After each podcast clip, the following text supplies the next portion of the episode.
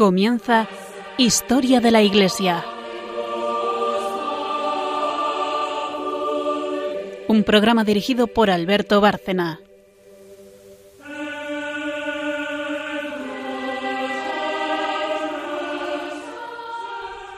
Buenas noches, oyentes de Radio María y de este programa Historia de la Iglesia. Eh, llevamos ya, vamos camino de los nueve años. Se van a cumplir en breve, yo creo que dentro de dos meses, menos de dos meses, aproximadamente, haciendo historia de la Iglesia y claro, por supuesto, no hemos hecho ni la mitad de todo lo que se podía contar. Pero vamos a seguir eh, sin hacer cortes con los últimos programas, vamos a seguir con los padres del desierto y padres de la iglesia, con lo cual, mm, para quien no nos siga, ya advierto, empiezo diciendo que nos vamos a los siglos cuarto, quinto y siguientes, es decir, la paz de la iglesia, que es como se llama el cuarto, en el cual ya se decreta la tolerancia religiosa, y en ese mismo siglo al final ya el imperio es cristiano, y lo que viene luego. Pero en fin, como siempre, lo primero, el esquema del programa y presentar a quienes lo hacen. Eh, buenas noches, María Ornedo. Buenas noches. Es quien tiene la sección de magisterio a su cargo, para quien no conozca el programa. Buenas noches, Carmen Turdemontis. Buenas noches. Historiadora eh, e historiadora del programa también, que tiene esa sección, que es con la que empezamos luego, porque como lógicamente es un programa de historia, pues eh, Carmen es la que lleva toda esa parte, que además hoy va a ser especialmente larga. Luego avisaré por qué. Y como peculiaridad, en los programas siempre tenemos tres secciones. Historia, empezamos por ahí. Eh, un santo que, elijamos que tenga que ver con el tema que estamos viendo. Y después de una pausa, bueno, hay dos pausas, después de la última ya viene María con el magisterio, que eh, puede ser magisterio de un santo o magisterio de más de uno, o de un papa o magisterio de la Iglesia, en definitiva. Eh, en este programa y el próximo, que van a ser uno a continuación del otro, eh, creo que va a tener una, gran cohesión o una gran unidad los dos programas precisamente porque están ya concebidos como uno solo, solo que no nos da tiempo de, de desarrollarlo todo. Eh, breve pausa y sigo explicando un poco, ahora que ya he explicado lo que es el esquema general de historia de la Iglesia, por qué van a ser dos, a quién van dedicados eh, y por qué hemos elegido precisamente hacer dos programas especiales dentro de una serie que ya de por sí es especial. Los padres, bien los del desierto, bien los padres de la Iglesia, que como saben nuestros oyentes, los que siguen el programa, eh, muchas veces coinciden. Son exactamente los mismos, ¿no? Coinciden en el tiempo y algunos tienen esa doble cualidad de ser padres del desierto y padres de la Iglesia. Algunos, por cierto, además de padres, son doctores. La Iglesia ha ido nombrando doctores desde, desde los primeros siglos y, bueno, tampoco han nombrado tantos porque eh, que no me tomen al pie de la letra, pero creo que son treinta y tantos los doctores nombrados eh, por la Iglesia. Eh, los padres los tenemos perfectamente conocidos, son los padres de Oriente y los de Occidente. Llevamos en Oriente mucho tiempo por aquello de los del desierto, pero primeramente una pausa para que quien no sigue el programa asimile esto, eh, cuál es el esquema general, y enseguida entramos con el tema central del programa de hoy, que es un personaje de la Iglesia, de la historia de la Iglesia, y con el del próximo programa, que sigue siendo el mismo personaje.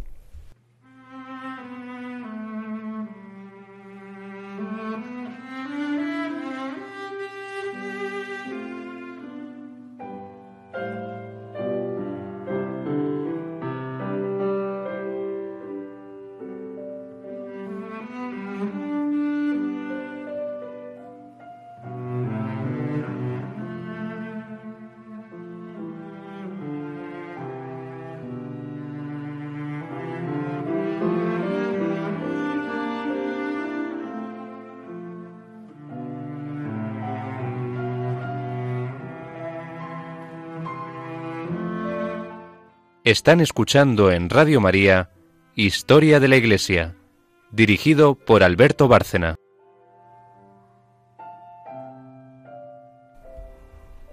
Bueno, pues vamos a desvelar quién es eh, el personaje al que vamos a dedicar eh, tanto espacio. No es un caso aislado, ha habido santos personajes o grupos de congregaciones, fundadores a los que hemos dedicado mucho tiempo. Pero eh, si bien de este santo hemos hablado porque era imposible no hacerlo en una historia de la Iglesia, habiendo tocado ya el tiempo en el que él vivió, vamos a dedicarle más porque hemos pensado que hay mucho, mucho más que decir de él de lo que se ha dicho aquí. Y ese santo es San Jerónimo. Eh, San Jerónimo, como decía al principio, para contextualizar, vive en un momento de la historia de la Iglesia que es precisamente el que coincide con los padres. De hecho, él es padre de la Iglesia y coincide con esa paz de la Iglesia que es el periodo que comienza, como decía antes, con el edicto eh, de Constantino, el edicto de Milán, que concede la libertad religiosa y por tanto ya no habrá más persecuciones. Recién terminada la peor, la de Diocleciano, eh, empieza la paz de la Iglesia y una evolución dentro del imperio que hace que medio siglo más tarde el imperio entero sea cristiano. No ya es que se tolere el cristianismo y no se persiga, es que el imperio enteramente es cristiano desde el emperador Teodosio. Así que es un periodo interesantísimo porque además coincide, bueno, con muchísimas cosas que hemos visto aquí y que no podemos tocar eh, todas ellas, ¿no? Por ejemplo, los primeros concilios ecuménicos que van a ir desmontando herejías, eh, que van a ir combatiendo las herejías para ir asentando las verdades de fe. Eh, los concilios contra las herejías cristológicas, trinitarias, para definir con claridad eh, la Santísima Trinidad, los atributos de Cristo, la naturaleza de Cristo, las dos naturalezas en una sola en una sola persona, en fin, todo aquel debate teológico que había en su tiempo, Arrián, eh, la herejía de Arriano, que es la que llevó quizá la mayor parte de la polémica, porque no duró un concilio solo, sino mucho más tiempo. Bueno, ese es el contexto en el que vive San Jerónimo. San Jerónimo, como nos va a contar mm, Carmen, es un santo muy especial, porque es un gran sabio al que debemos mucho. Eh, el propio Concilio de Trento reconoce la Vulgata, que es su obra más famosa, la traducción de, de muchos de los libros de la, de la Biblia al latín, directamente del hebreo y del arameo, lo cual ya nos está diciendo algo, un dato importante de él, es un políglota eh, desde luego expertísimo en estas lenguas y en otras, en griego también. Es un gran erudito y bueno, esto que nos lo cuente Carmen luego, pero llega un momento en el que eh, yo quiero llamar la atención sobre algo que a mí personalmente me lo ha llamado también. Y es que se plantea como un conflicto entre erudición humana, es decir, algo que en sí no es que no sea malo, es que es bueno, sobre todo lo que es el dominio de las humanidades, nos acerca a la verdad, nos da argumentos para el debate, está muy bien. Pero es que tiene un tiempo eh, Jerónimo en el que es ante todo un erudito eh, en literatura clásica. Podía citar de memoria a los clásicos griegos y, latinos también, pero en escritura sagrada tenía grandes lagunas y es el propio Jesucristo quien le saca de ese marasmo cultural en el que vive, haciéndole ver que le falta esa, esa parte importante de formación. Y bueno, esto le lleva a una biografía interesantísima. Se retira al desierto, o sea que en parte conoce perfectamente esa experiencia del desierto, comprende que esa no es la llamada que Dios le ha hecho, y no lo era, ya veremos por qué. Pero bueno, todo esto que nos explique Carmen, yo simplemente he introducido a un hombre, en principio, extraordinariamente culto. Eh, por cierto, luego en lo espiritual también ella nos va a hablar de un cambio en su personalidad grandísimo. Como tantos santos, empezó mal, pero claro, como todo santo, terminó bien. Pero tiene grandes defectos, eh, comete grandes pecados, está muy desviado, quizá porque está centrado, lo suyo es la cultura eh, profana, digamos, la literatura profana.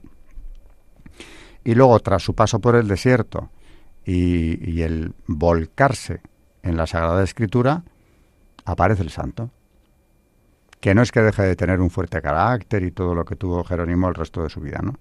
Pero hay un contraste entre el hombre culto y el hombre santo eh, que es enorme. Y no, insisto, no es que se contradigan una cosa y otra, ¿no? Pero en la vida de San Jerónimo hay dos etapas muy claras. No es un caso aislado. Eh, San Agustín tiene algo parecido. Una, una etapa de su vida de pecado, mmm, quizá menos escandaloso que Jerónimo, pero pecado, un pecador, que al fin y al cabo eh, se acaba convirtiendo y cuando descubre a, a Cristo es el autor de esa famosa frase, tarde te amé, pero cuando le amó, le amó apasionadamente. Y eh, acabo de nombrar aquí a dos de los principales padres de la Iglesia, si es que no son los principales, San Jerónimo y San Agustín. Por cierto, ambos son padres de Occidente, aunque conocen muy bien eh, las dos partes del, del imperio, sobre todo Jerónimo. Bueno, pues vamos con él, que tiene mucho, mucho que enseñarnos y en más de un aspecto. Adelante, Carmen. El occidente romano dio también a la historia cristiana su más insigne cultivador de la Sagrada Escritura, el dálmata Eusebio Jerónimo, que nació en el 342 y muere en el 420. Merece la pena destacar que Jerónimo, como la mayoría de los padres de la Iglesia, no vivió una existencia recoleta, consagrada a los estudios y de espaldas a las realidades de su tiempo. Antioquía y Constantinopla, Treveris y Roma fueron sucesivas residencias de San Jerónimo, que terminó por establecerse en Belén, la ciudad natal de Jesús. Jerónimo fue también algo muy distinto a un erudito intelectual o un puro hombre de estudio. Polemista apasionado, promovió con entusiasmo el ascetismo en su labor de dirección espiritual de nobles damas de la aristocracia romana. La obra del Jerónimo como historiador y exegeta es muy notable, pero claramente su gran legado ha sido la traducción de numerosos libros de la Biblia, directamente del hebreo o arameo al latín. Esta versión es la célebre Vulgata, cuya autenticidad, declarada por el Concilio de Trento, significa que en materia de fe y costumbres está exenta de error. A Jerónimo se debe también la primera historia de la literatura cristiana, Los varones ilustres, que fue continuada por Genadio de Marsella. Y como queremos, eh, seguro que nuestros oyentes quieren saber algo más sobre la vida de, de San Jerónimo, pues vamos con ello. En Roma estudió latín bajo la dirección del más famoso profesor de su tiempo, Donato, el cual hablaba el latín a la perfección, pero era pagano.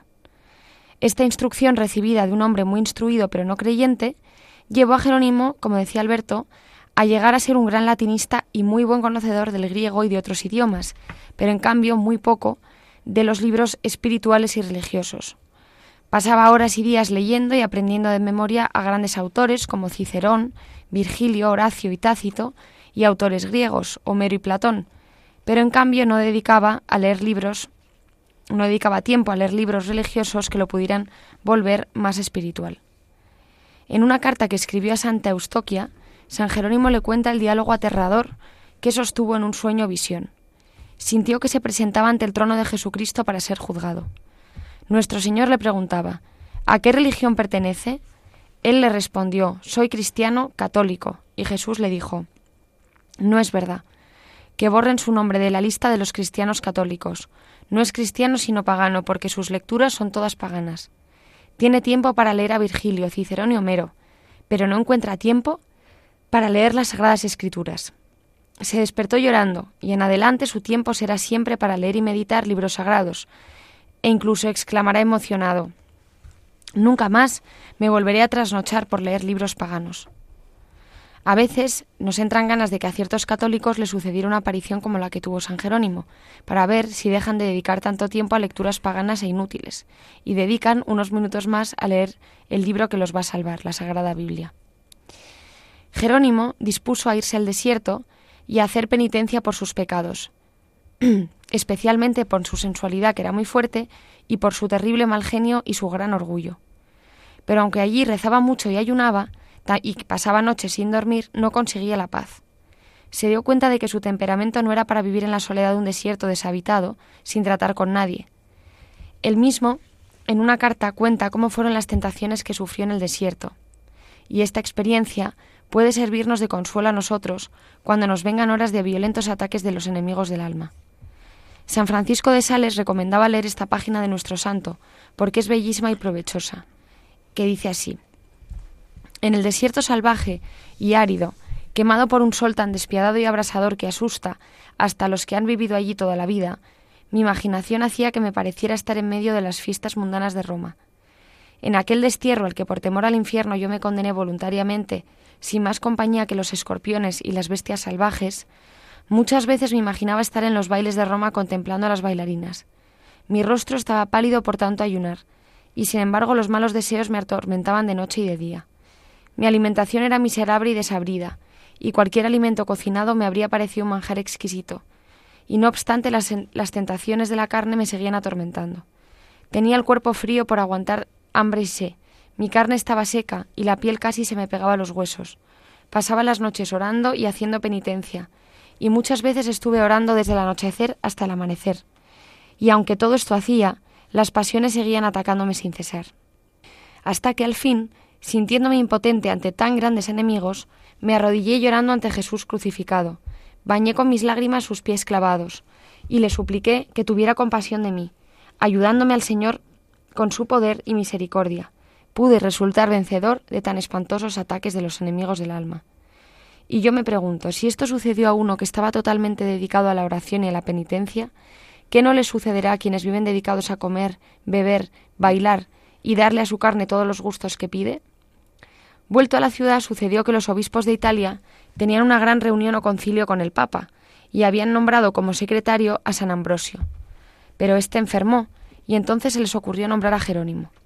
Y allí se dieron cuenta de que era un gran sabio que hablaba perfectamente el latín, el griego y varios idiomas más. El Papa San Damaso, que era poeta y literato, lo nombró entonces como su secretario, encargado de redactar las cartas que el pontífice enviaba, y algo más tarde le encomendó un oficio importantísimo, hacer de la, la traducción de la Sagrada Biblia. Las traducciones de la Biblia que existían en ese tiempo tenían muchas imperfecciones.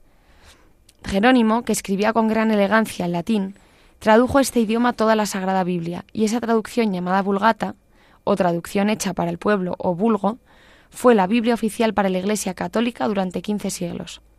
Únicos, únicamente en los últimos años ha sido reemplazada por traducciones más modernas y más exactas, como por ejemplo la Biblia de Jerusalén y algunas otras. Con 40 años Jerónimo fue ordenado sacerdote pero sus altos cargos en Roma y la dureza con la cual corregía ciertos defectos de la alta clase social le trajeron envidias y rencores. Y rencores. Él decía que las señoras ricas tenían tres manos, la derecha, la izquierda y una mano de pintura, y que a las familias adineradas solo les interesaba que sus hijas fueran hermosas como terneras, y sus hijos fuertes como potros salvajes, y los papás brillantes y mantecosos como marranos gordos. Toda la vida tuvo un modo duro de corregir, lo cual le consiguió muchos enemigos. Con razón, el Papa Sixto, cuando vio un cuadrón de Pintana San Jerónimo dándose golpes de pecho con una piedra, exclamó Menos mal que te golpeaste duramente y bien arrepentido, porque si no hubiera sido por esos golpes y por ese arrepentimiento, la Iglesia nunca te habría declarado santo, porque eras muy duro en tu modo de corregir.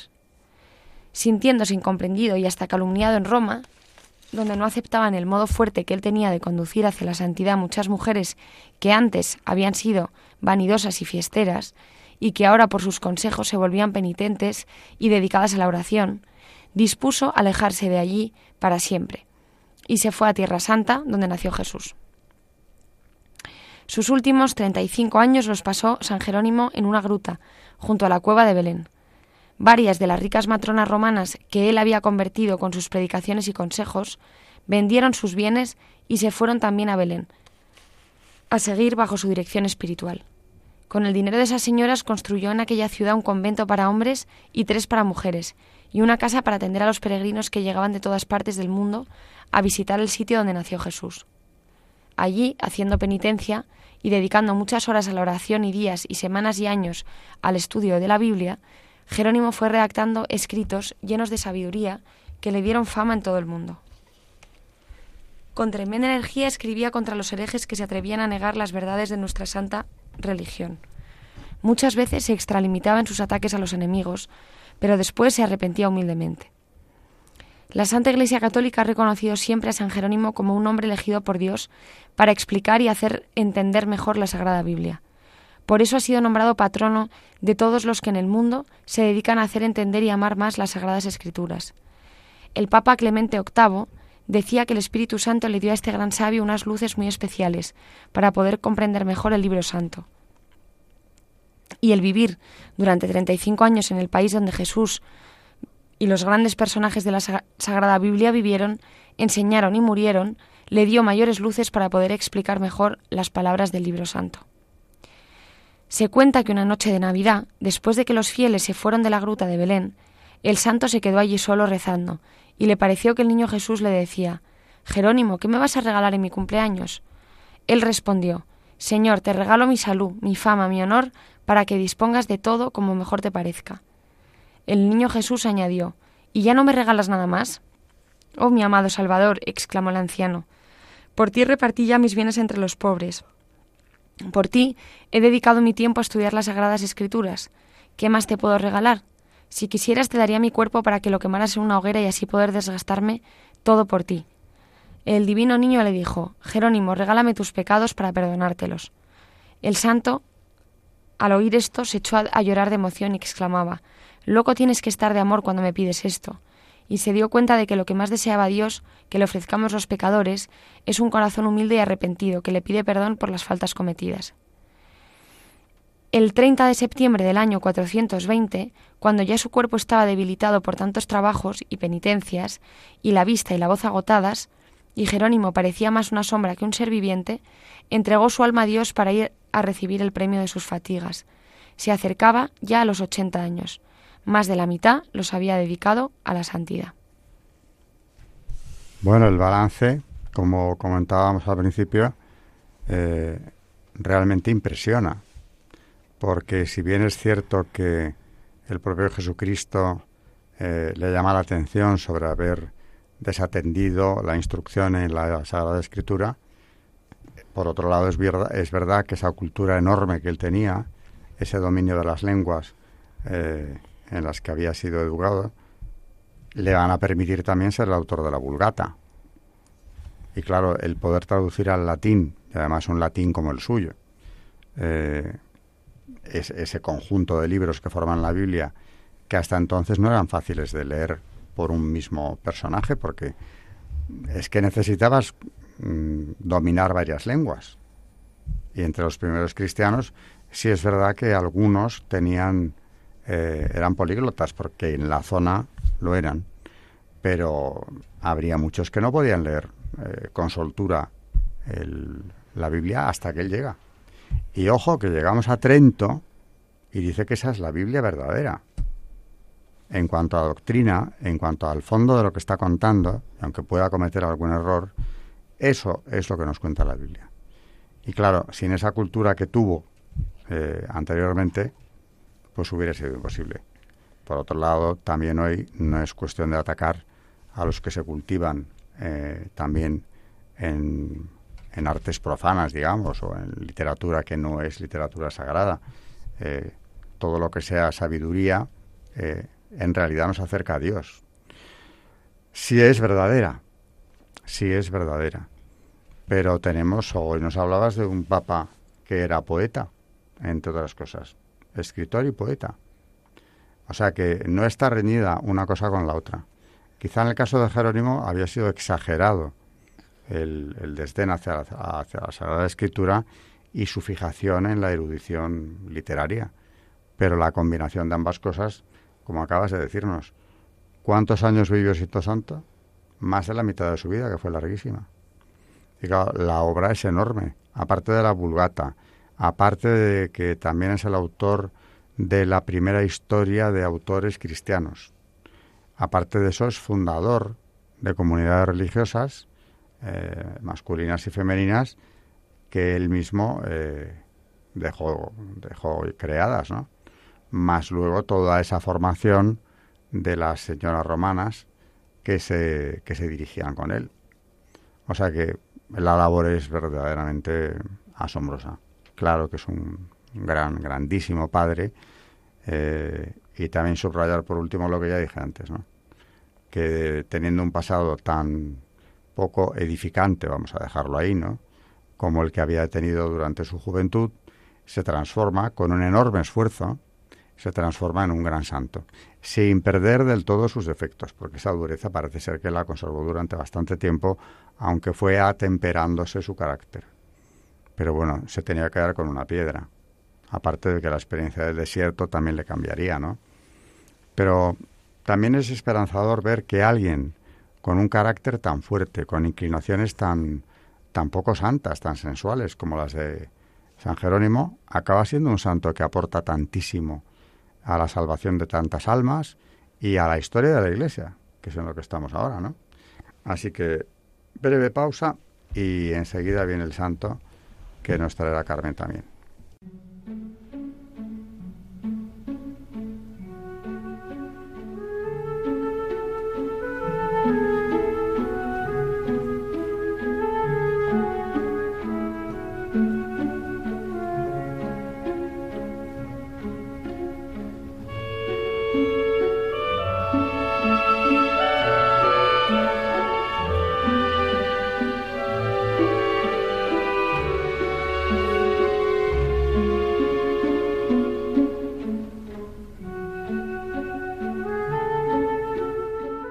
Están escuchando en Radio María Historia de la Iglesia, dirigido por Alberto Bárcena.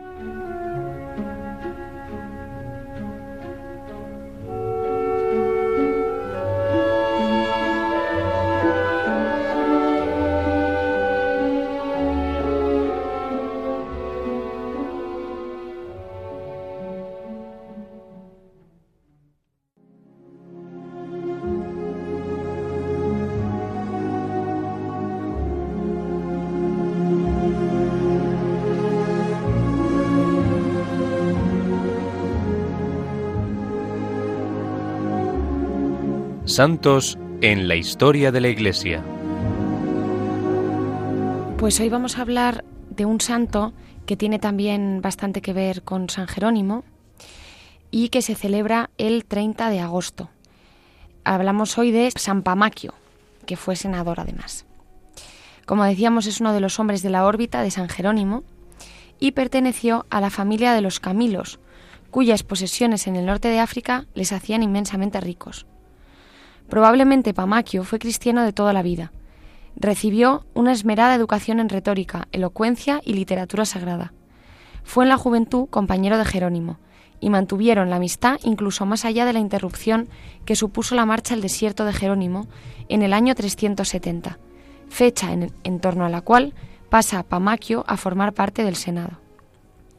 Quizá no entendió del todo aquel brote de generosidad en la oración, y posiblemente juzgó como extremoso el rigor de la penitencia que el grupo jerominiano propiciaba con tanto énfasis.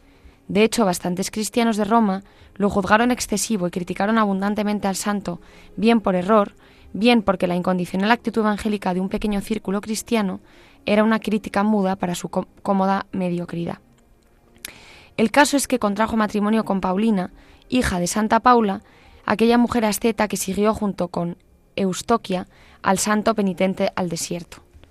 Con su olfato cristiano, Pamaquio detectó y puso de manifiesto los errores doctrinales de Joviniano y tuvo la valentía de exponerlos con claridad al Papa Siricio, que se vio obligado a condenar la herejía unos años más tarde. Para poder hacerse con seguridad cargo de los peligros que encerraba la enseñanza joviniana, se vio necesitado de recurrir frecuentemente con consultas específicas a San Jerónimo. A la muerte de Paulina por un mal parto, en el año 393, cuando llevaban solamente cinco años de matrimonio, comenzó Pamaquio a desarrollar una caridad con obras altamente llamativas. Organizó un banquete para los pobres, no lloró, sino que se dedicó a hacer. No se lamentó, pero llenó sus días con obras de misericordia. Tomando lección de la Sagrada Escritura, meditada a diario, se convenció de que la caridad cubre la multitud de los pecados. Los cojos, ciegos, paralíticos y tullidos son los herederos de Paulina, y como las voces vuelan, continuamente se le ve por Roma acompañado de una nube de pobres a su alrededor. Este hombre de la caridad levantó en el puerto romano un hospital para atender a los extranjeros, donde él mismo, con sus propias manos, curaba y atendía a los enfermos y moribundos. Quizá influyó en Pamaquio la clara y animosa ayuda de su amigo Jerónimo, quien le dice por carta que no se contente con ofrecer a Cristo tu dinero, sino a ti mismo. Fácilmente se desecha lo que solo se nos pega por fuera, pero la guerra intestina es más peligrosa. Si ofrecemos a Cristo nuestros bienes con nuestra alma, lo, recibe de buena gana. Pero si damos lo de fuera a Dios y lo de dentro al diablo, el reparto no es justo. Preocupado no solo por los cuerpos, sino principalmente por las almas, ejerció un ordenado apostolado, escribiendo frecuentes y sólidas cartas dirigidas a los que administran sus posesiones en Numidia y atienden sus tierras para sacarlos de la lejía de Donato, que había hecho estragos entre los cristianos, poco cultos o débiles en la fe. Fue una labor altamente encomiada por Agustín de Hipona, que le agradece su, su intervención en una carta escrita en el año 401. Murió en el año 410, poco antes del dramático saco de Roma. Parmaquio permaneció seglar toda su vida, dando un testimonio claro de amor a Dios y de coherencia de fe cristiana. Prestó servicio a las sociedades de los más altos cargos profesionales y administró rectamente los bienes patrimoniales, no mirando solo el provecho propio, sino teniendo en cuenta las necesidades de sus contemporáneos. Es un ejemplo para la mayor parte de los fieles cristianos de todos los tiempos. Bueno, pues otro personaje ejemplar eh, que forma parte del círculo de, Jerónimo. Nos vamos quedándonos con más datos de su biografía. Y ahora ya, en la parte que nos queda de la tercera sección del programa, Magisterio, viene María con, con homilías eh, algo posteriores, pero que en definitiva son eh, una herencia de esta evolución que la Iglesia está teniendo eh, y de esa ortodoxia que ya se ha conseguido después de los concilios ecuménicos, aunque todavía hay herejías y quedan bastantes, ¿no? Pero en fin, vamos a empezar. yo creo que no sé si vamos a tener tiempo de ver las dos, pero por lo menos eh, cuéntanos quién es el autor y, de qué nos habla. El autor es Macario el Grande, que ya hemos estado en nuestros últimos programas eh, leyendo homilías de él, que por cierto han tenido mucho éxito. Y bueno, la de hoy, la primera que, que vamos a, a leer es la número 46 diferencia entre la palabra de Dios y la palabra del mundo, y entre los hijos de Dios y los hijos del mundo.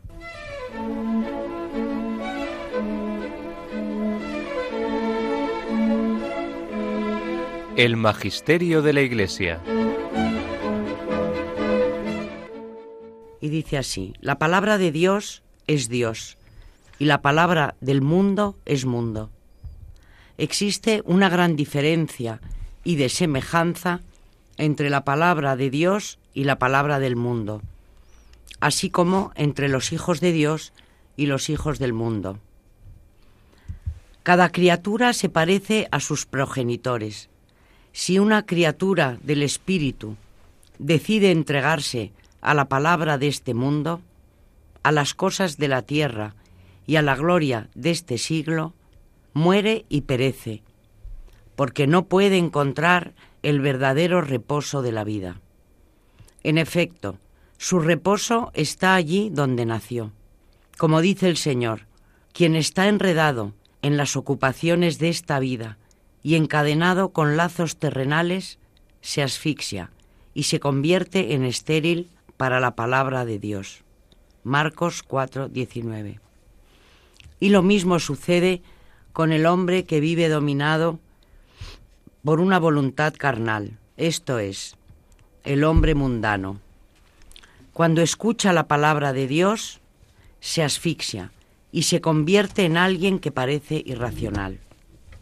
En efecto, como están acostumbrados a los engaños del mal, cuando oyen hablar de Dios, los embarga una sensación desagradable, como si estuvieran participando en una conversación molesta. Pablo dice, el hombre animal no percibe las cosas del espíritu, pues para él son una locura. 1 Corintios 2.14. Y el profeta dice, la palabra de Dios fue para ellos como vómito. Isaías 28:13. Ves que no es posible vivir de otra manera más que según la palabra de la que cada uno nació. Esto se puede entender de otra manera. Cuando el hombre carnal decide empezar a cambiar, primero muere y deja de producir los frutos de su mala vida anterior. Cuando alguien padece una enfermedad o fiebre, su cuerpo yace en una cama y no puede realizar ninguna actividad propia de este mundo. Sin embargo, su mente no descansa, sino que está preocupada por su situación. Pide un médico y manda a sus amigos a buscarlo. Así también, desde la transgresión del mandato, el alma está enferma de pasiones y se encuentra débil. Sin embargo, en cuanto se acerca al Señor y pone su fe en Él, logra su ayuda.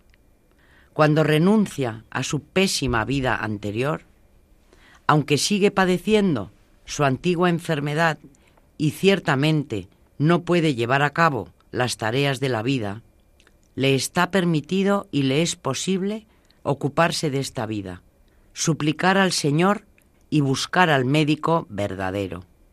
No es cierto, como afirman algunos, inducidos por una falsa doctrina, que el hombre haya muerto de una vez para siempre y que sea completamente incapaz de realizar nada bueno.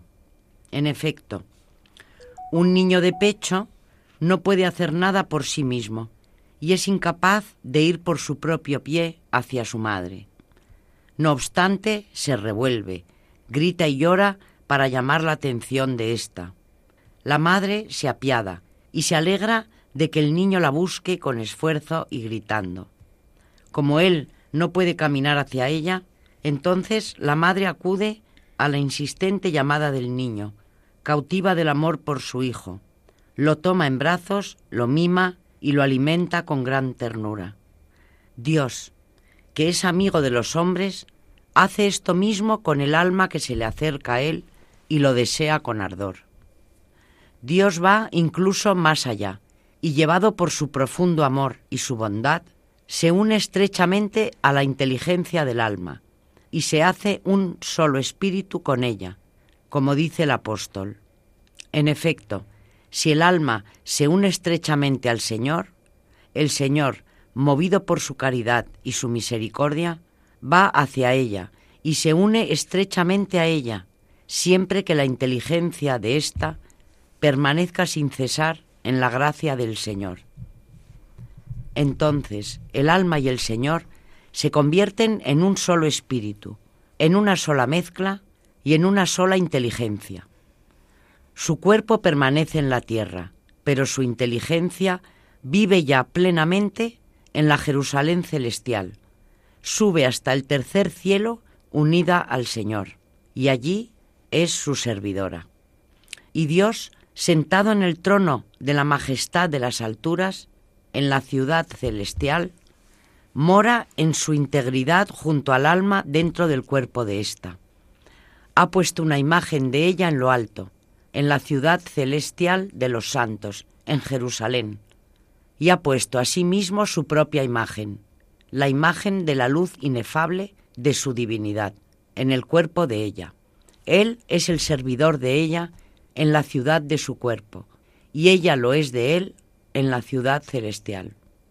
Él es su herencia en el cielo, y ella su herencia en la tierra, pues el Señor se convierte en heredero del alma y el alma en heredera del Señor. La inteligencia y la mente de los pecadores que viven en las tinieblas pueden separarse mucho del cuerpo y viajar muy lejos. Son capaces de irse en un instante a países lejanos. A menudo, mientras el cuerpo se queda en la tierra, la inteligencia se encuentra en otro país junto a su amado o su amada y se ve a sí misma como habitante de este lugar. Si por tanto el alma del pecador es tan ágil y tan alada que la lejanía de los lugares no constituye un obstáculo para su mente, cuánto más puede el alma estar toda entera al servicio del Señor en el cielo, en espíritu, y también ser su servidora en este cuerpo. A ella el poder del Espíritu Santo le retiró el velo de las tinieblas. Sus ojos espirituales quedaron iluminados por una luz celestial. Fue completamente liberada de las pasiones vergonzosas y purificada por medio de la gracia. Se extiende tanto con su pensamiento que está en todas partes y sirve a Cristo donde quiere y cuando quiere. Esto dice el apóstol, para que seáis capaces de comprender con todos los santos cuál es la anchura, la longitud, la altura y la profundidad, para que conozcáis el amor de Cristo, que supera toda ciencia, de manera que estéis llenos de la plenitud de Dios. Efesios 3, 18, 19. Contempla los misterios inefables del alma. El Señor le retira el velo de las tinieblas que la cubrían, la pone al descubierto y se revela a ella. Cómo dilata y estira los pensamientos del entendimiento del alma a lo largo y a lo ancho, hacia arriba y hacia abajo, por toda la creación visible e invisible. Verdaderamente, el alma es una obra grande, divina y admirable. Cuando Dios la creó, no puso el mal en su naturaleza, sino que la creó según la imagen de las virtudes del Espíritu. Puso en ella las leyes de las virtudes, el discernimiento, el conocimiento, la prudencia, la fe, la caridad y el resto de las virtudes según la imagen del Espíritu. Todavía hoy se encuentra en ella el conocimiento, la prudencia, la caridad y la fe, y el Señor se manifiesta a ella. Él puso en ella la inteligencia de los pensamientos, la voluntad y el intelecto como guía, y entronizó en ella muchas otras virtudes sublimes.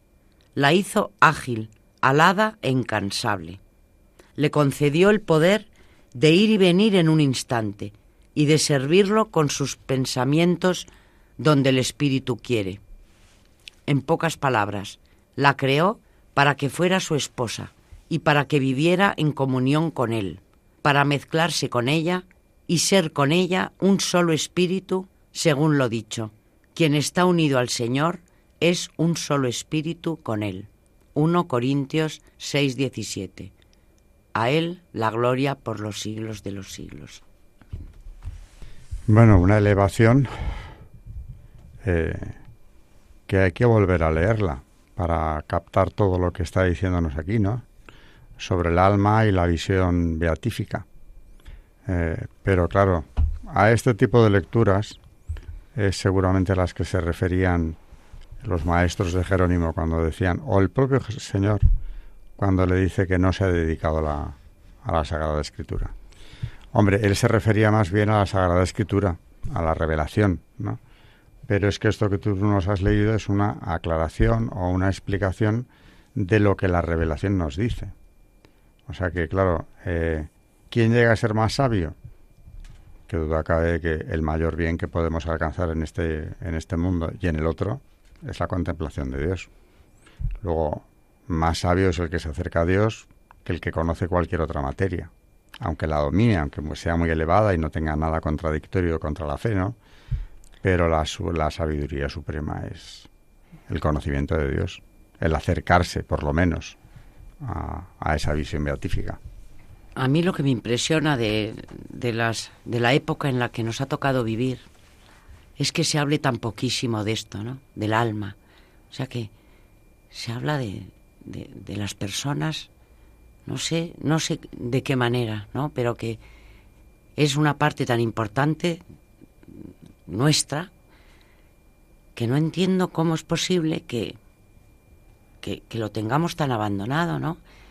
Que no somos animales, que, pues eso, que el niño que vamos a tener es un ser creado por Dios con su alma y con su cuerpo y que, que no se trata de, de un animal, que es que, que tenemos, es, es de, de, de, una El hombre es tan elevado, cómo Dios ha creado al hombre con, con esa naturaleza, con ese alma tan maravillosa, llena y, y propia de Él, ¿no? Y que es de Él y con Él, ¿no? Como dice Macario, que ya cuando estás en, en, en relación con Él, Él lo llena todo. La única criatura hecha imagen y semejanza de Él, claro. Eh, y ahora que hablabas de esto, yo pensaba, hoy en día, pero ¿qué dices de hablar del alma? Vamos, no sé, claro que por supuesto, eh, gracias a Dios, quedan muchos creyentes y muy buenos, ¿no? Eh, aunque claro, no como en aquellos tiempos, o como en tiempos posteriores, porque durante siglos hemos vivido en la cristiandad. Pero es que hoy en día la religión se considera, en el mejor caso, como, bueno, una opción personal, que el que quiera vivirla la viva, y que llegue donde pueda llegar con ella, si eso le hace feliz. Es decir, eh, se ha establecido como una tolerancia hacia lo religioso.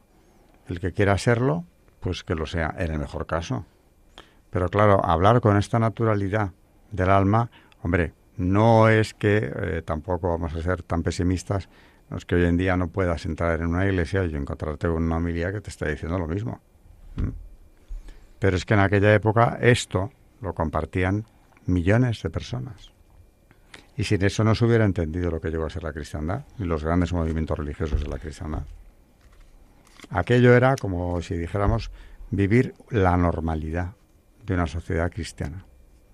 Y hoy todo esto del alma, aparte de que, claro, a la gente le cuesta más eh, entenderlo porque no están familiarizados con este lenguaje, ni tampoco se han parado a pensar, demasiado en qué es el alma, eh, ni qué relación tiene el creador con quien con nosotros, a quien nos ha creado, ¿no?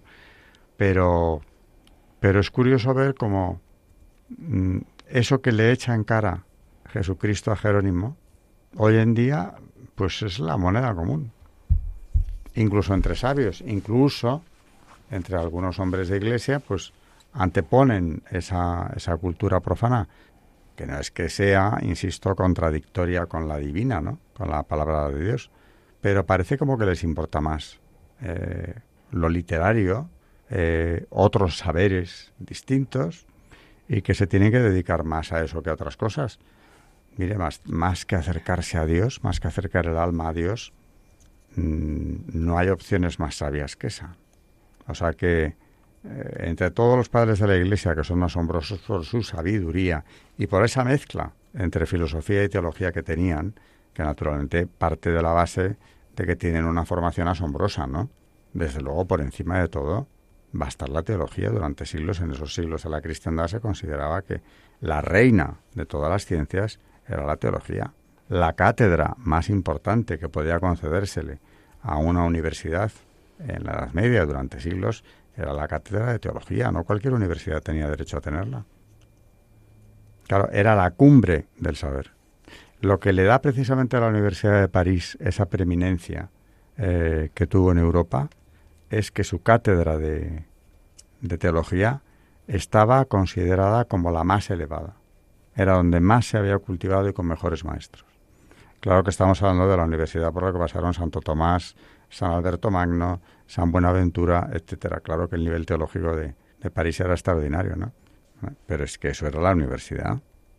Y no les tenían en menos precisamente a los estudiantes de esa época eh, por acercarse a la verdad con mayúsculas. Ahora es lo contrario. Lo he repetido varias veces, pero yo creo que nunca sobra, ¿no? Esas palabras de Juan Pablo II cuando nos dice en centésimus annus, que 1991, quien se adhiere con firmeza a la verdad eh, ya no es considerado un demócrata. Está como excluido del marco de la democracia, porque se considera que lo propio del demócrata es el escepticismo agnóstico.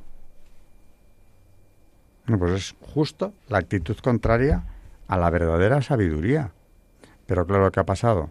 Que quienes piensan así, esas, eh, esas personas de las que habla la encíclica de Juan Pablo II, lo que han hecho es romper con, su pasado de siglos para llegar a pensar que la sabiduría, eh, la cultura más profunda, es la que reniega o por lo menos prescinde de lo religioso, sin darse cuenta de que la sabiduría más elevada es esa, ¿qué otra más elevada va a haber? Hoy nos has leído tú en, en la homilía lo que es la salvación, la contemplación de Dios. Más que eso no te va a dar nadie. Bueno, pues no se ve.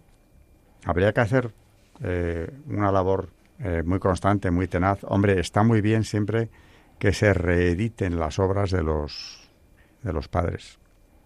Y en ese sentido hay que decir que últimamente eh, yo estoy viendo ediciones o reediciones interesantísimas, algunas comentadas, otras no.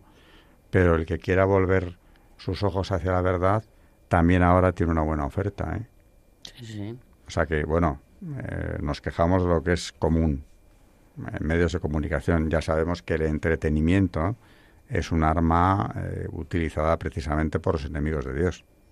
Pero tenemos también, gracias a Dios aún, publicaciones que nos ayudan muchísimo, como pudieron ayudar a estos santos a acercarse a Dios. Utilicémoslas.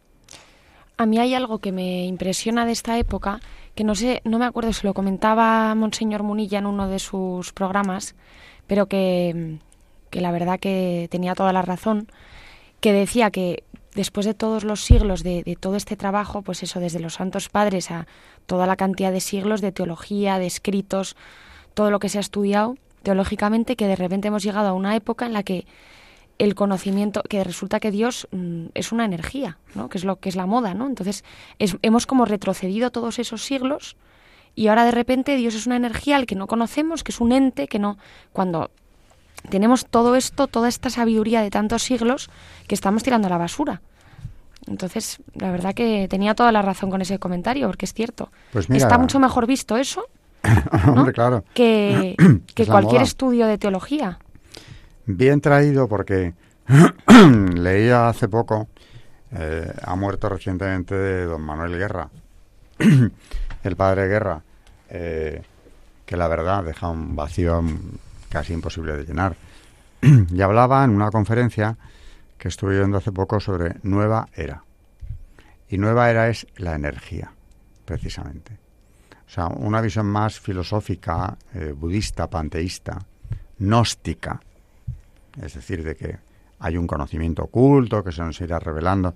Es que, claro, Nueva Era es la heredera, directa de la masonería, ¿no? ¿Y qué ocurre?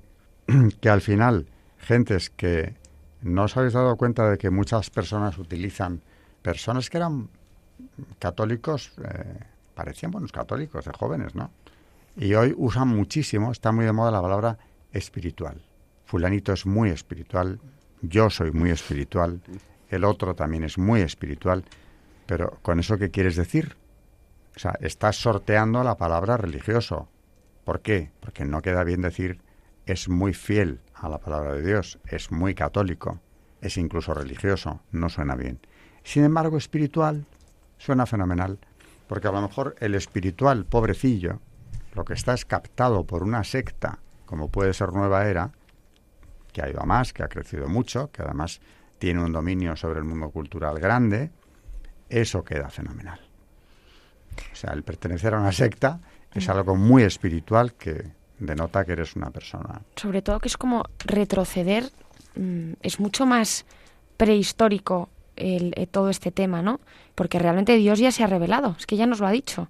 Entonces, esto es como retroceder hacia tiempos inmemoriales en los que no se, no se sabía nada de Dios. Es como si fuera, pues otra vez volver al- al- al- a los primeros... mm, es un retroceso eh, que en vez de ser moderno, realmente a mí, lo que en mi opinión personal, es, es totalmente antiguo. Estás... mm, ¿no? Y de una pobreza, porque estamos hablando de volver al paganismo. Sí, sí. y con todo lo que eso conlleva, eh, en cuanto a derechos humanos, el, el valor del hombre, el valor de la vida, etcétera, etcétera. Estamos en eso. Ah, pero somos muy espirituales, y no si eso nos gusta. Cuanto más pagano, más espiritual. Bueno, con Jerónimo y, y con el magisterio que nos ha traído María, no ha dado tiempo en este programa a, a la lectura de Apotegmas, de los Padres del Desierto, pero en el próximo seguramente nos dará. Así que nos despedimos hoy de nuestros oyentes, ante todo de María Ornedo. Los, las colaboradoras eh, son las que lo hacen posible, así que por delante de ellas. Buenas noches, María Ornedo. Buenas noches y muchas gracias a todos. Buenas noches, Carmen Turdemontis. Buenas noches a todos. Y buenas noches a todos nuestros oyentes de Radio María. Seguimos en el próximo programa ya anunciamos con San Jerónimo que no hemos terminado con él, ni mucho menos. Y en cuanto a magisterio, pues en la línea que ha estado María hoy también, ¿no? Creo que volveremos con Macario y si hay tiempo con Apotegmas de los Padres del Desierto. Buenas noches y gracias. Hasta el próximo programa.